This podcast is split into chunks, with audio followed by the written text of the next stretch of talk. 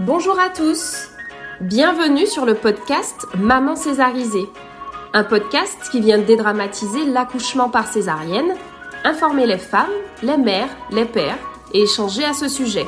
Je m'appelle Noémie et je suis la créatrice du compte Instagram Maman Césarisée. C'est après ma quatrième césarienne en 2020 que j'ai eu une révélation. Accompagner les femmes et les couples à bien vivre la césarienne. Et moi, Johanna, j'ai rejoint l'aventure avec mon expérience de sage-femme et de maman césarisée deux fois, dont la dernière en 2020. Ensemble, nous avons décidé de créer ce podcast pour partager avec d'autres parents ou futurs parents des expériences et des témoignages autour de la césarienne. Plusieurs professionnels nous donneront également des conseils pour mieux vivre cette naissance et s'en remettre. Alors suivez-nous, c'est parti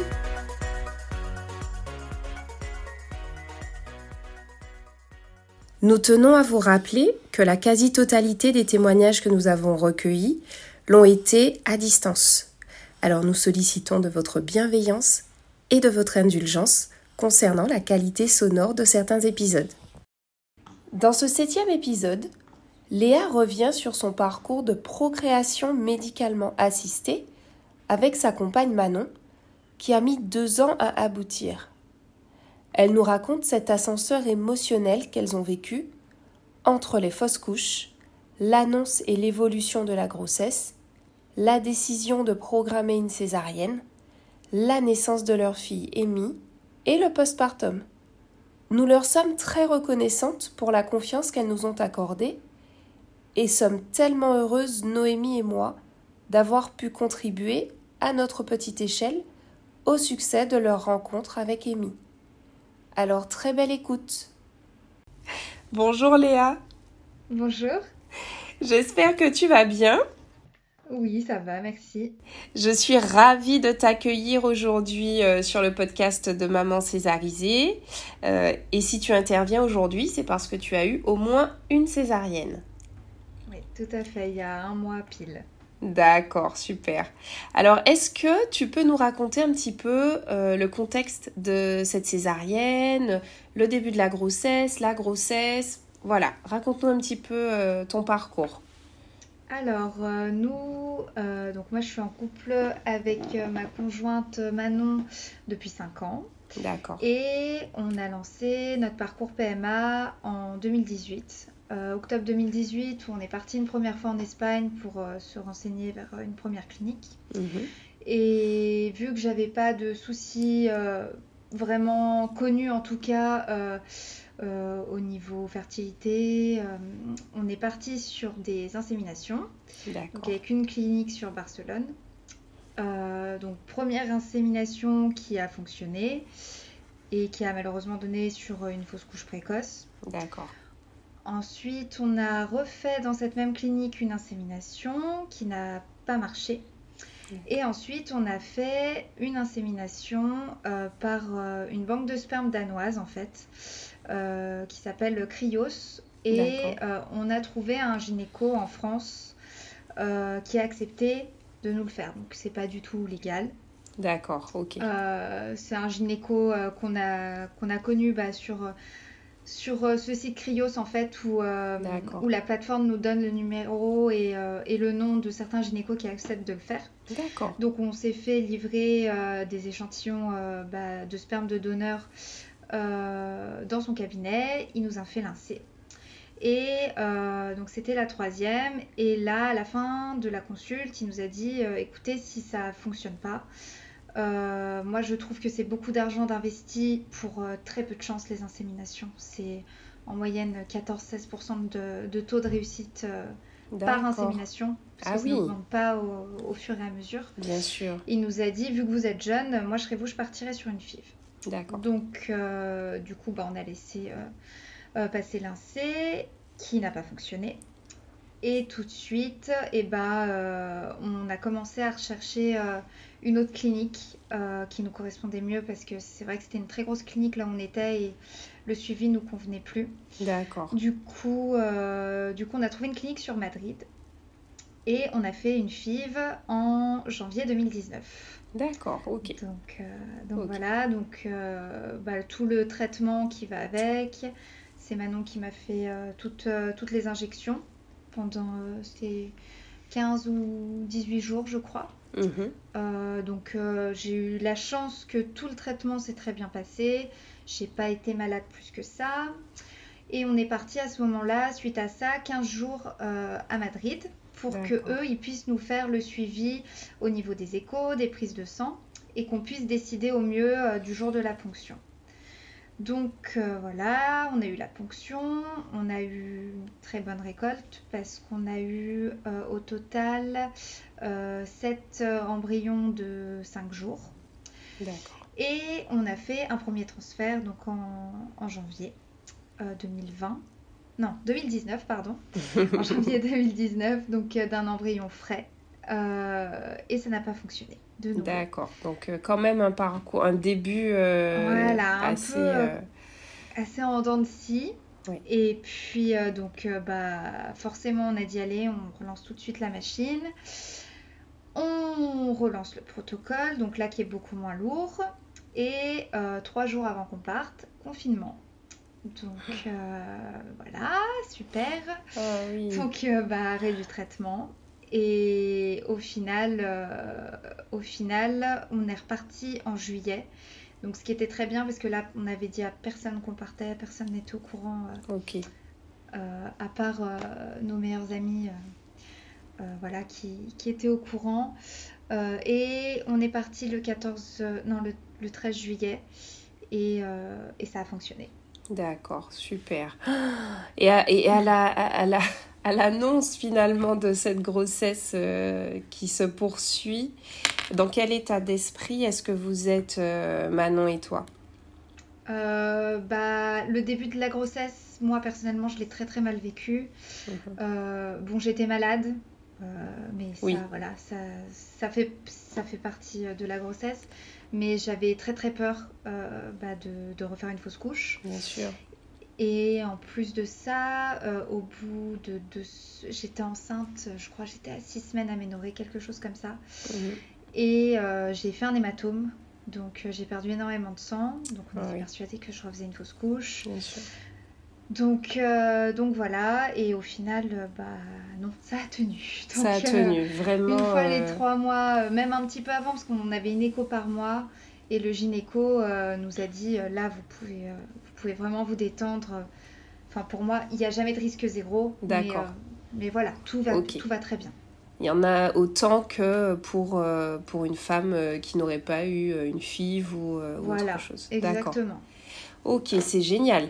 Alors du coup, euh, une fois que vous partez euh, dans cette grossesse, euh, dans cette grossesse qui quand même a mis un certain temps à arriver et à se poursuivre, mhm. Est-ce que vous considérez tout de suite que c'est une grossesse précieuse? Alors nous, dans le jargon médical, c'est comme ça qu'on appelle ça. après plusieurs fausses couches, quand les débuts de la grossesse ont été un peu compliqués, c'est une grossesse précieuse. Et il y a quelques années, euh, pour les grossesses précieuses, on encourageait fortement les femmes à accoucher par césarienne, tout simplement parce que euh, ça a déjà, enfin, c'est ce qui était considéré, hein, que ça avait déjà été tellement difficile d'en arriver à avoir une grossesse euh, qui se poursuive normalement, qu'il fallait pas prendre de risques pour l'accouchement. Est-ce que dans le milieu médical, on t'a à un moment ou à un autre suggéré une césarienne, en tout cas pour ces raisons-là, euh, ou pas vraiment? Pas du tout, non. Mais par contre, c'est vrai que euh, mon gynéco, tout de suite, même quand euh, au début, donc à 4 mois, on s'est rendu compte que bébé était en, siège mhm. décomplété à ce moment-là. il a tout de suite parlé de la césarienne avant l'accouchement par voie basse. D'accord. Donc est-ce que c'est lié à ça ou est-ce que je sais aussi qu'apparemment euh, en clinique ils sont un petit peu plus frileux aux accouchements par voie basse pour un mm. premier en tout cas? Donc, euh, donc voilà, mais sinon non, c'est vrai qu'on m'en avait pas parlé. D'accord, ok. Donc du coup, la grossesse se poursuit tranquillement. Vous, vous vous préparez à un accouchement euh, par voie basse. vous faites de la préparation à la naissance. Comment est-ce que vous préparez un petit peu tout ça? Euh, alors, euh, bah, la grossesse, oui, en soi, elle s'est très bien passée. Il y a eu des petites choses. Euh, mais donc, au quatrième mois, quand on s'est rendu compte déjà que bébé était en siège décomplété. Mhm. en fait, j'avais énormément de contractions de Braxton depuis le début. D'accord. J'étais à 40-50 contractions par jour. Ah oui. Donc, donc voilà, donc j'avais été, j'ai arrêté, j'étais arrêtée au début du troisième trimestre. Mais vu que j'avais pas mal de, congés avant, j'avais pu me reposer. Donc, euh, donc voilà, et j'avais un utérus en fait qui était très contractile. J'ai jamais eu ce ventre un peu pas mou, mais euh, souple des mamans. C'est vraiment, un ventre, c'était du béton. D'accord. Et euh, on savait déjà de base que, enfin, le gynéco nous avait fait comprendre que ça allait quand même être compliqué pour qu'elle se retourne. Donc, euh, donc déjà là, euh, j'avais commencé à me stresser en me disant euh, je, vais, je vais avoir droit à une césarienne, quoi. Je le sentais. D'accord. Donc tu, tu, avais déjà un pressentiment dès la grossesse. Et à quel moment les choses se sont précisées? Eh bah, ça s'est précisé au fur et à mesure des échos parce que j'en avais une par mois et puis elle voulait pas bouger. Ouais. Et ou alors elle se remettait en siège décomplété. Euh, après un siège complet. Euh, et, moi, je m'étais bien renseignée, j'étais super motivée pour accoucher euh, par, par voie basse, en fait, en siège. en siège. Et quand il m'a dit, bah là, elle est en siège complet, on peut peut-être tenter la, manœuvre externe pour, bah, pour essayer pour l'aider en tout cas à la retourner. Donc moi j'ai tout essayé, j'ai même fait la réflexo avec le moxa. Euh, on a fait la totale, euh, l'ostéo aussi. D'accord. Et il a essayé donc euh, de la retourner. Et au final, déjà quand je suis arrivée, il était déjà très sceptique, mon gynécologue, au fait de réussir à la retourner, vu le ventre que j'avais. Et juste avant de la faire et qu'il a touché mon ventre, il m'a dit Je veux pas être pessimiste, mais je pense que ça va être très compliqué. Et effectivement, ça n'a pas bougé d'un poil. Donc, euh, donc du coup, euh, là, il nous a dit que euh, accoucher par voie basse, pour un premier en tout cas, avec un bébé en siège bah, complet, il y avait des risques aussi que le cordon sorte en premier. Et puis moi, ça avait eu le temps aussi un peu de faire son chemin dans ma tête. Et voilà, j'avais pas envie de mettre mon bébé en danger. C'était une grossesse justement qui était précieuse. Bien sûr. Et, c'était, bah, c'était ma fille avant tout, de toute façon. Bien sûr. D'accord, ok. Donc du coup, le gynéco euh, et toi, final, et vous, en fait, avec Manon, vous vous mettez d'accord sur le fait que la césarienne sera programmée. Euh, donc entre le jour de la programmation et le jour de la césarienne, qu'est-ce que tu fais? Qu'est-ce que vous faites? Quel est votre état d'esprit à Manon et à toi euh, dans l'attente de cette petite? Euh, et bah, en fait, elle a été programmée très très tard mhm. parce que bah, il n'y avait pas de place déjà euh, au, bloc avant. Tant mieux. moi, ça m'allait très bien. Ouais, d'accoucher le plus tard possible, ça m'allait très très bien. Et donc, j'ai, il m'a programmé, j'étais à 40 semaines aménorrhée plus 1. Génial. Donc, euh, pour moi, ça m'allait très bien. Et Manon, elle était plus Oh, mais c'est tard. enfin, elle était, elle était très impatiente en fait. C'est ça, oui, c'est vrai. Donc, donc voilà, donc on a essayé bah, le plus possible de pas trop y penser. Moi, j'ai quand même laissé vachement euh, aller mes émotions parce que c'était très compliqué pour moi d'accepter cette, euh, bah, cette césarienne parce qu'il il y a, y, a, ce truc euh, autour de l'accouchement par voie basse Enfin, c'est tellement sacré, on devient une femme quand on accouche, tout ça, que... Enfin, Exactement, c'est vrai. J'avais... voilà, moi, pour moi, c'est bon. J'allais aller... J'allais avoir une opération. On allait... On allait donner vie à mon bébé. Et j'en profiterai une fois que je serai remontée en champ. Pour moi, c'était vraiment ça. Et, et du coup, bah, j'ai euh, connu euh, la page Instagram Maman Césarisée par euh, l'émission des maternelles. Ah oui, oui, oui, c'est vrai. Où j'avais vu Noémie, qui en parlait. Mm.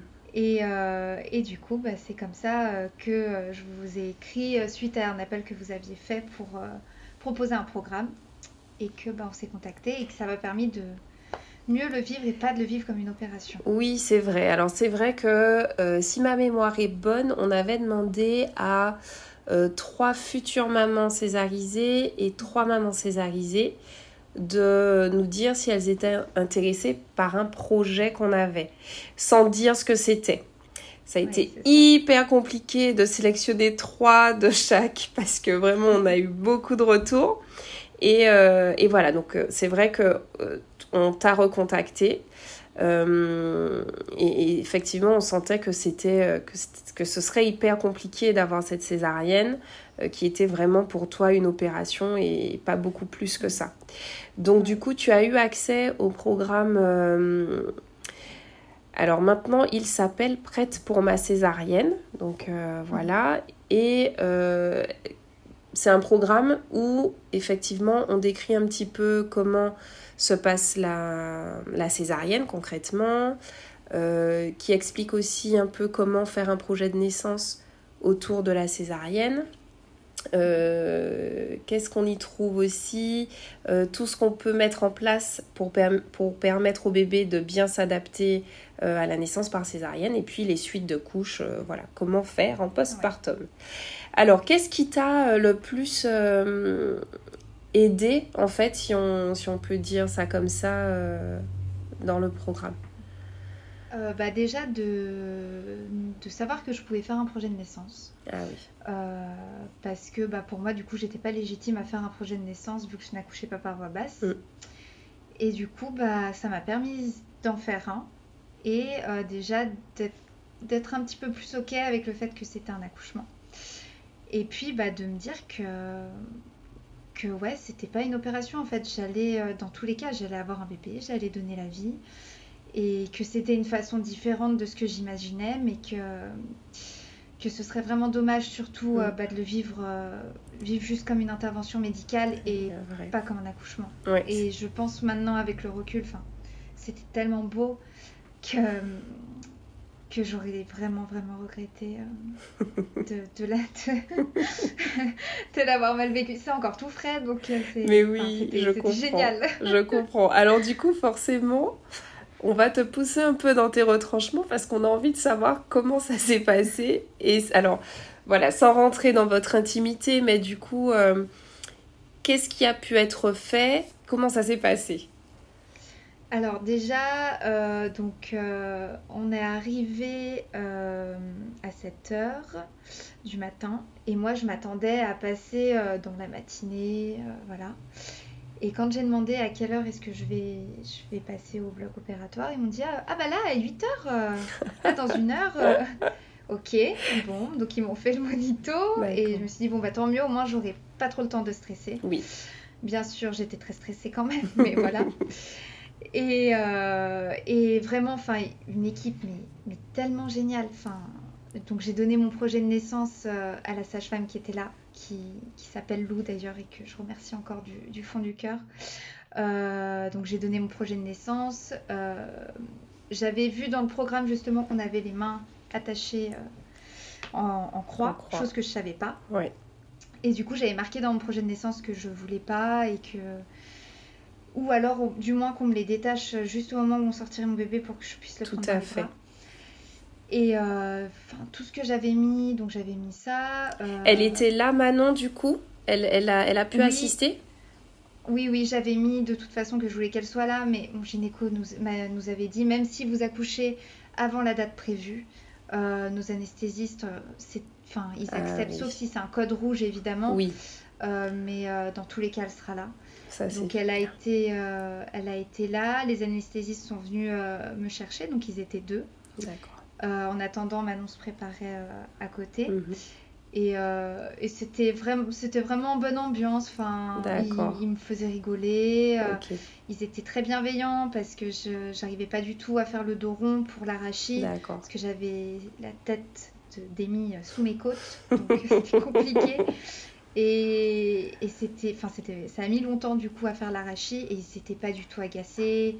Ils étaient très bienveillants, euh, très gentils. Enfin, ça fait, ça fait vraiment plaisir. Mais oui, ça change tout hein, quand même. Euh, quand on a une équipe bienveillante. Et puis aussi, euh, voilà, tu leur avais, tu leur avais précisé ce que toi tu aimerais bien. Mhm. Tu leur as bien signifié que pour toi ça avait une très grande importance. Et c'est vrai que c'est triste aujourd'hui de devoir leur rappeler que c'est une naissance et que tu aimerais euh, la vivre euh, de manière euh, voilà. donc ça c'est top. Donc ils ont sorti Amy. Est-ce qu'on te l'a posé un petit peu en peau à peau ou est-ce qu'elle est partie tout de suite avec Manon? Non, alors comment ça s'est passé bah, Le gynéco euh, nous, nous, expliquait ce qu'il faisait en même temps, mais on n'était pas trop là. Enfin, moi, j'étais vraiment pas là. Je regardais juste Manon et c'est Manon qui me disait ah, bah, T'as entendu, là, elle est là. Et euh, donc, c'est la sage-femme qui nous l'a présentée. D'accord. Et, euh, et j'aurais, j'aurais voulu la prendre dans mes bras. Oui. Mais je n'ai pas pu. Tu n'as pas pu tétanisée un peu, tu étais un peu sous le choc de, de ce qui se passait, quoi. D'accord, Donc, euh, mais elle, elle l'a mis quand même sur mon épaule. D'accord. Euh, voilà, j'ai pu l'embrasser avant qu'elle parte avec Manon. Et puis, euh, bah, une fois qu'ils avaient fait les premiers soins, qu'ils l'avaient aspiré, réchauffé, la sage-femme me l'a ramené. D'accord. Et bah, pour que je la prenne dans les bras. Et là encore, c'est que à ce moment-là, quand elle est repartie avec, que je me suis rendu compte que j'avais pas les bras attachés et que j'aurais pu la prendre dans les bras. Ah oui. Mais en fait, je ne pouvais pas. Enfin, j'étais tellement Enfin, je, n'arrivais pas à réaliser. Mais oui. que, que ouais, je, ouais, voilà, elle était là. Elle était là. Euh, D'accord. Mais vraiment, c'était. C'était super. Bon, ben, c'est super. Et alors, du coup, comment se passent les. Euh, ben, là, tu es encore en plein postpartum. Ton mois d'or est terminé, mais euh, on est encore dans ce quatrième trimestre, voilà, qui a tout juste commencé. les suites de l'opération, est-ce que tu as trouvé que ça avait été euh, difficile euh, Comment tu t'en es sortie après euh, la césarienne? Alors, j'avoue que je m'attendais pas à souffrir autant mhm. après. Mhm. Mais ça, je sais que c'est propre à chacun. J'ai ma maman qui avait été césarisée il y a, bah, il y a 23 ans maintenant de ça pour mon frère. Et elle, ça s'était très bien passé elle n'avait pas eu de douleur euh, comme moi j'ai pu en avoir. Mhm. Et c'est vrai que j'avais marqué aussi dans le projet de naissance bah, d'être aidée à tout de suite me lever dans la journée pour m'occuper de ma fille. Et en fait, j'ai pas du tout pu me, me lever. D'accord. Donc, euh, j'ai pas bien vécu, on va dire, les quatre premiers jours. Je mhm. trouvais que c'était vraiment difficile. Mais j'avais la chance d'avoir Manon euh, bah, qui a dormi euh, avec moi euh, à la clinique. Ah, c'est génial. Hein. Et, et, du coup, bah, heureusement qu'elle était là parce que je ne pouvais, pas, je pouvais pas me lever. Enfin, j'avais vraiment mal.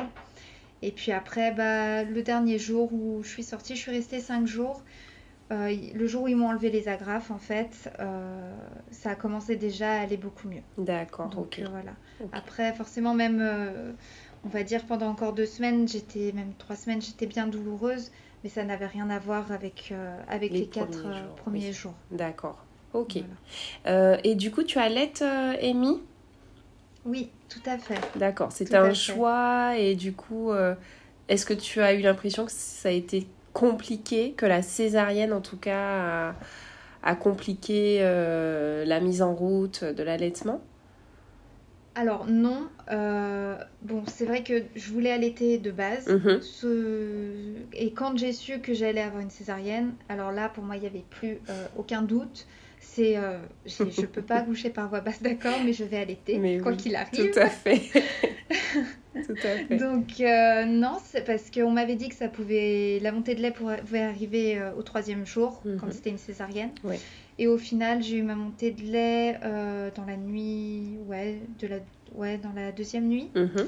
Et euh, bon, ça a été, euh, ça, s'est bien passé. C'est juste que j'ai vu beaucoup de sages-femmes différentes à la clinique. Et, et on m'a proposé tout de suite, parce que Amy a perdu 10% de son poids. D'accord. Donc on m'a proposé de la compléter parce que ma montée de lait n'était pas encore tout à fait là, tout ça. Donc j'ai refusé. Mhm. Et j'ai fait les crevasses, donc oui, ça a été un peu. Euh, donc c'était un peu compliqué, au début, et puis au final, ça s'est mis en place. Euh, on me l'a mise au sein. D'accord. Et puis après, bah, ça, ça a roulé. D'accord, ok. Et tu t'es sentie beaucoup plus aidée quand tu es rentrée à la maison euh, avec une sage-femme qui, qui, est venue te voir, c'est ça? Ouais, bah, en fait, ma sage-femme est venue pour. Bah, pour voir la cicatrice déjà, et puis pour la peser euh, d'Emmy. Et euh, c'est là qu'elle s'est rendue compte que bah, elle, a, perdu du poids. D'accord. Donc, euh, en fait, j'avais mis les bouts de sein euh, parce que bah, j'avais, j'avais vraiment de très grosses crevasses Mhm. et puis j'avais eu un engorgement, donc euh, ça ne m'aidait pas. Et, et du coup, elle, m'a, elle me l'a repositionné tout de suite et on a viré les bouts de sein. Et là, bah, J'adore ta euh, sage-femme. bien. Ah non, mais elle est géniale. Elle est vraiment géniale. Et une fois, elle me l'a positionnée. Et puis voilà, c'était fini. C'était fini. On s'est revus euh, deux fois. Elle m'a demandé comment ça se passait. Elle a repesé, euh, elle a repesé Amy et elle a dit non mais c'est bon, tout roule. Euh. Super. Ben, vraiment, je suis euh, hyper contente d'entendre euh, ben, la fin de ton récit parce qu'on s'est, euh, on s'est pas beaucoup, beaucoup eu après, euh, depuis que tu as accouché, puisque tu as euh, quand même euh, un petit bout qui nécessite des soins permanents, une attention Oui. permanente, donc c'est normal. Une dernière question et après j'arrête de t'embêter. Ça va être au niveau de la cicatrice. Alors, Là, ça fait un mois que tu as accouché, tu as eu des agrafes, des fils. Qu'est-ce que tu as eu? eu, j'ai eu 17 agrafes. 17 agrafes. Euh, Ouais. Ça s'est bien passé, pas de, pas de soucis particuliers. Aucun problème. La cicatrice a très bien cicatrisé. Euh, je redoutais aussi beaucoup bah, le moment où ils allaient, ils allaient retirer les agrafes. Et en fait, c'est Ça a été. euh, pas du tout douloureux. D'accord, Au contraire, ça soulage même, je dirais. exactement. Et, euh, et puis bah, la cicatrice aujourd'hui, la sage-femme l'a vu, vue trois fois Mhm. depuis. Euh, et euh, elle est très bien, il n'y a, y a aucun souci. D'accord. Et est-ce que tu as commencé à la masser? C'était ça que je voulais savoir. Oui, j'ai commencé. Alors, euh, c'est pas du tout agréable, je me force vrai, à le pas faire deux fois par jour. Mhm. Bon, pour l'instant, c'est une ou deux minutes. euh, C'est très bien. Mais voilà, c'est juste histoire de dire. Et puis, je le fais aussi un peu avec le, le pommeau de douche. Voilà. Non, mais c'est euh, très bien. Pour masser un petit peu. euh, voilà. C'est très bien. En fait, juste euh, le petit mot de la fin pour ne pas oublier, euh, oublier de reprendre soin de soi. Et ça peut passer aussi par euh, les soins au niveau de la cicatrice.